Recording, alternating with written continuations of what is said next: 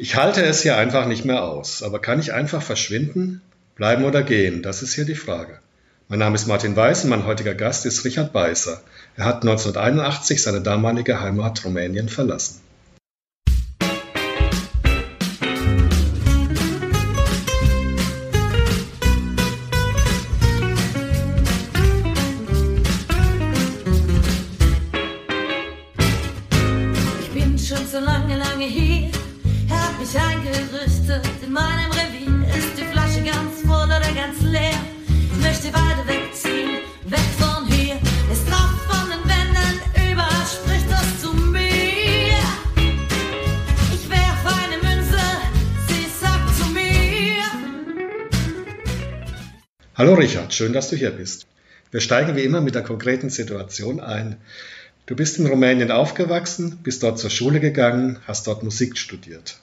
Damals war noch der eiserne Vorhang und ein kommunistisches Regime.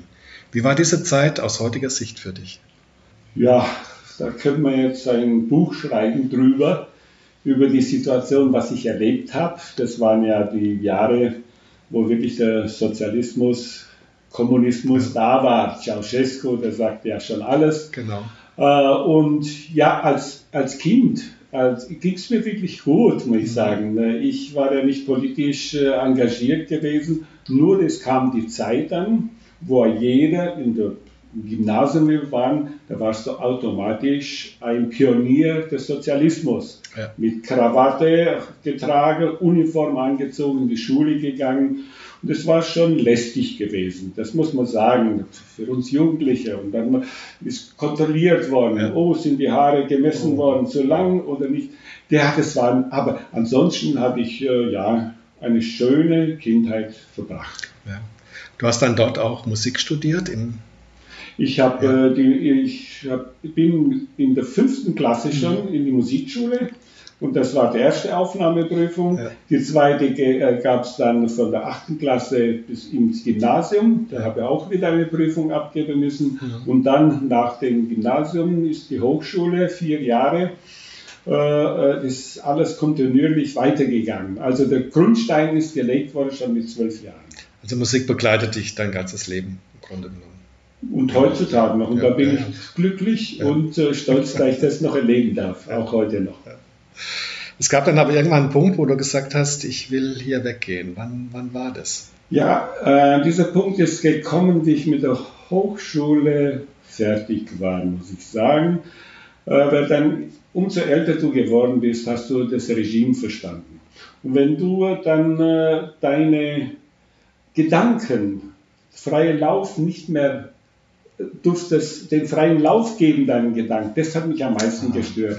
Mir ist gut gegangen, ich habe gut verdient. Ich, hab, ich war Solo-Klarinettist in, der, äh, in dem Operorchester. Ich war Dozent in der Volkshochschule.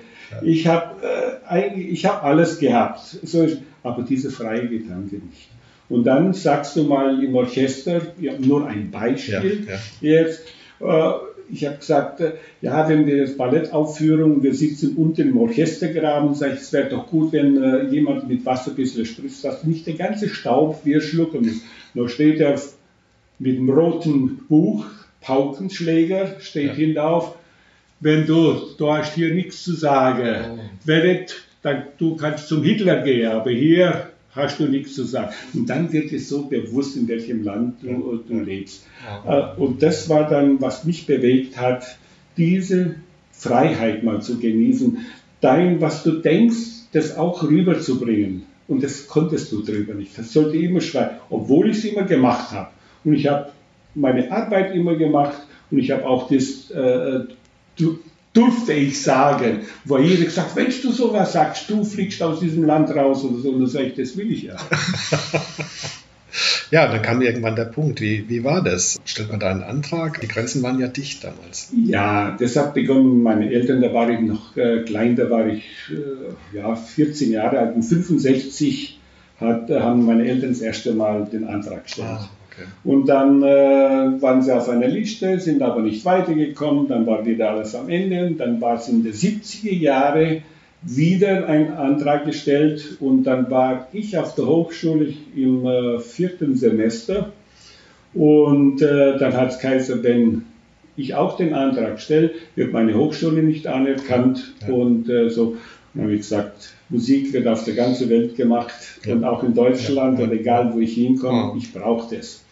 Und dann haben wir die Akten zurückgezogen, dann war ich fertig gewesen und dann war ein Punkt gekommen, wo ich auch gekämpft habe, für nach Deutschland zu gehen. Ähm, Im Opernorchester war ich Solo-Klarinettist gewesen und sie haben jedes Jahr ein Tournee gemacht. Nach Deutschland durfte ich nicht, nach Italien durfte ich nicht, weil es könnte ja sein, dass der Schwabe Richard äh, irgendwann äh, nicht mehr zurückkommt. Genau, und dann waren sie in Bulgarien. Und da durfte ich ins Bruderland, sozialistisches Land Bulgarien, durfte ich auch nicht oh. mitgehen. Und da hat äh, er gesagt, du darfst mit, aber dein Name müsste man romanisieren, also nicht Beißer, sondern Beißerescu, so wie Ceausescu. Ja, ja, ja. Dann habe ich gesagt, nein, meine Kultur und mein Name tue ich nicht mit so etwas, äh, äh, wie sagt man da. Also ja, die Musik bleibt Musik und mein Name, mein Elternnamen, wo ich äh, schon Urahnen gehabt habe, den werde ich nicht romanisieren. Und dann bin ich ja zur Geheimpolizei, zum obersten Chef gegangen und habe gesagt, wenn ich ins Bruderland Bulgarien nicht fahren darf, sage ich, dann will ich nach Deutschland gehen. Dann hat er gesagt, wenn du mich angelogen hast jetzt, wirst du ein Leben lang vertrocknetes rumänisches äh, äh, Brot essen. Und wenn du die Wahrheit gesagt hast, bist du in drei Monaten in Deutschland. Und in vier Monaten war ich dann 1981 in Deutschland.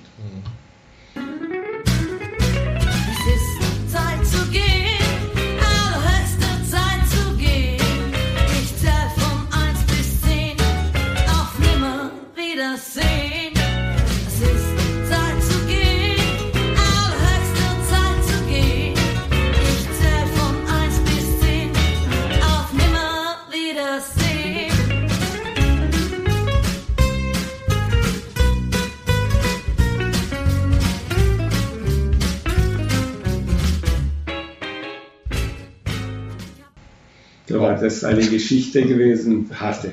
Ja. Deine Eltern sind dann mitgekommen oder wie ging es mit den Ich bin, äh, meine Schwester war äh, schon äh, fünf Jahre früher da gewesen. Die hat geheiratet, in, ähm, hat in Deutschland gelebt und das hat dann geheißen Familienzusammenführung. Ich war noch ledig gewesen. Ja. Und dann bin ich mit meinen Eltern gegangen. Und äh, mein Großvater hat, der, sein Herz hat geschlagen, hat gesagt, ich habe für Deutschland gekämpft mal und ich, ich will in meine Heimat. Obwohl, darf man nicht vergessen, meine Heimat wird immer bleiben. Rumänien, ja. das Dorf, wo ich aufgewachsen bin, mein Elternhaus, wo ich bis heutzutage noch, äh, wenn ich äh, auf Besuch bin, das muss ich sehen. Das ist die Heimat, das ist klar. Hier habe ich meine Heimat 1981 auch wieder gefunden, aber nicht diese Heimat, wie man versteht. Mhm. Ist immer dort, wo man aufgewachsen ist. Was hast du zurückgelassen? Außer jetzt deinen dein Musikerkollegen, um die es dir vermutlich nicht, nicht so leid tat. Also ich habe, um die hat es mir am meisten leid getan, weil die dort geblieben sind und äh, weiter das mitgemacht haben. Aber ich habe bis äh, zum Schluss und bis heutzutage habe ich wunderbare Kontakte Schön. mit äh, meinen ehemaligen Kollegen. Ich war sogar vor zehn Jahren was gewesen, in Rumänien auf Besuch und habe mit der Philharmonie habe ich äh, äh, die Ouvertüre von Brahms gespielt. Weil sie waren froh, dass ich wieder gekommen bin und so. Und ich war glücklich. Ich habe ein sehr gutes Verhältnis. Nur das Dorf, wo ich aufgewachsen bin, das war einmal nur deutsches Dorf. Da mhm. waren nur Banater Schwaben drin gewesen. Und jetzt ist keine einzige Person mehr. Alle sind ausgewandert. Oh. Und dann aber, man, man trifft Menschen, ältere, die wo früher mit mir, bei meinem Vater war der Musiker, der hat ja unterrichtet, die wo früher mit mir äh, Unterricht mhm. gehabt haben, weil ich unlängst mal gewesen sein oh, du bist der Richard, ich habe Geige gespielt und du Klarinette. Das sind noch, und das sind jetzt Rumänen. Ja. Gibt auch ja. wirklich tolle und nette Menschen, das muss man sagen. Dein Rumänisch ist noch gut? Mein Rumänisch, ja, das war so. In, in Rumänien, wie ich gelebt habe, ich habe ein Abitur. Ich habe ja nur vier deutsche Klassen Deutsch. Ja. Und Abitur habe ich auch auf Rumänisch gemacht. In äh, Rumänien haben sie, wie ich gelebt habe, 30 Jahre haben sie die Rumänen mich ausgelacht und gesagt, oh, der Schwabe, der kann nicht gut äh, Rumänisch. Wie ich dann äh, jetzt nach Deutschland gekommen bin, hat es geheißen, oh, das äh, der von Rumänien, der kann nicht gut Deutsch. Und solche Probleme hat man immer wieder, aber das ist kein Hindernis mit, für ein Verständnis mit Menschen, äh, wo man hat. Und das habe ich ein gutes Verhältnis auch zu meinen Kollegen überall äh, in Rumänien, auch noch bis heutzutage. Wie war der Neuanfang für dich in Deutschland? War das schwierig oder? Äh, es ist ja schwierig, wo, mit, mit wenig irgendwo neu anzufangen, so stelle ich mir das vor. Ja, ich, mit wenig kann man auch glücklich sein. Vielleicht glücklicher wie mit viel, wenn man was hat. Ich habe nicht viel gehabt, aber ich habe das Einzige, was ich gehabt habe, war die Freiheit gewesen. Der freie Gedanken. Ich durfte mal, wie ich denke, äh, das auch sagen. Und äh, ich habe mich gleichwohl gefühlt, äh, gefühlt. Das muss ich eindeutig sagen. Klar, wenn ich jetzt überlege, wir waren gekommen 81, da waren wir im Übergangswohnheim in Karlsruhe, mein Groß in einem Zimmer 16 Quadratmeter, ungefähr so groß wie hier ein Bett unten, ein Bett oben, auf der anderen Seite die gleich, das gleiche. Nun waren wir zu viert da gewesen. Es war schön, wir haben uns wohl gefühlt. Und bis ein Moment äh, mein Großvater im Fenster gelegen ist und hat von vis-à-vis, -vis, das muss ich auch immer wieder sagen, ungern vielleicht heutzutage, äh, eine, eine Frau rübergeschrien, was sucht ihr Zigeuner da? Ihr holt uns das ganze Arbeit weg und so. Und dann hat mein Großvater geweint und hat gesagt, Mensch, für das Land habe ich mal gekämpft und für, ich wollte hierher, dass ich mal sehe, was Deutschland ist und so. Aber es hat sich äh, gleich äh, geregelt. Ich habe mit dieser Frau dann ein Gespräch geführt, dann waren wir zum Kaffee eingeladen und dann habe ich gesagt, wissen Sie überhaupt, dass außerhalb der deutschen Grenze auch noch Deutsche leben? Nein. Und sage, jetzt wissen Sie es. Und dann war es auch gut gewesen. Aber es sind solche Erinnerungen. Und ja. Ja, ja, nee, ist so. Hast du deine Entscheidung bereut? Würdest du dich heute anders entscheiden? Nein. Also ich würde genauso handeln. Wie soll ich sagen? Es war eine gemeinsame Handlung gewesen von meinen Eltern, meinem Großvater und von mir. Und wir sind alle glücklich gewesen. Und äh, uns ist ja nicht schlecht drüber gegangen. Das muss ich nochmal betonen. Wirtschaftlich ist uns nicht gegangen. Wir sind nicht hergekommen nach Deutschland, um wirtschaftlich, dass uns besser geht. Also werden ja viele sagen, da kommst du drüber, da hast du verdienst mehr. Das ging es nicht. Uns ging es nur um, dass wir frei sind, dass wir frei leben können. Und wir haben nichts, ich habe nichts bereut. Nein. Guter Abschluss, Richard. Danke für das Gespräch. Das war's schon. Ja, das war Bleiben oder Gehen, der Podcast mit Martin Weiß. Wenn du keine weitere Folge verpassen möchtest, abonniere einfach den Kanal. Das Lied ist von Matthias Wasser, Musik und Komposition Moni Butz Gesang. Wie hättest du dich in dieser Situation verhalten?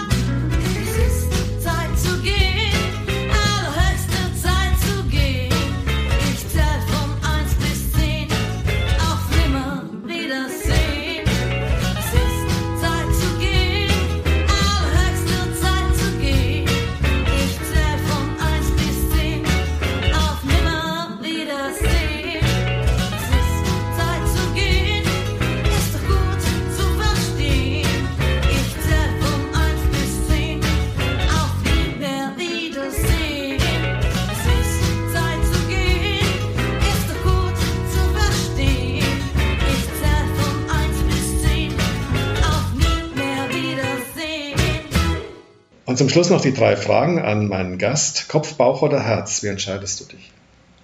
Bauch. Beethoven oder Volksmusik? Was spielst du lieber? Beides. Disziplin oder Genießen? Was bringt einen weiter?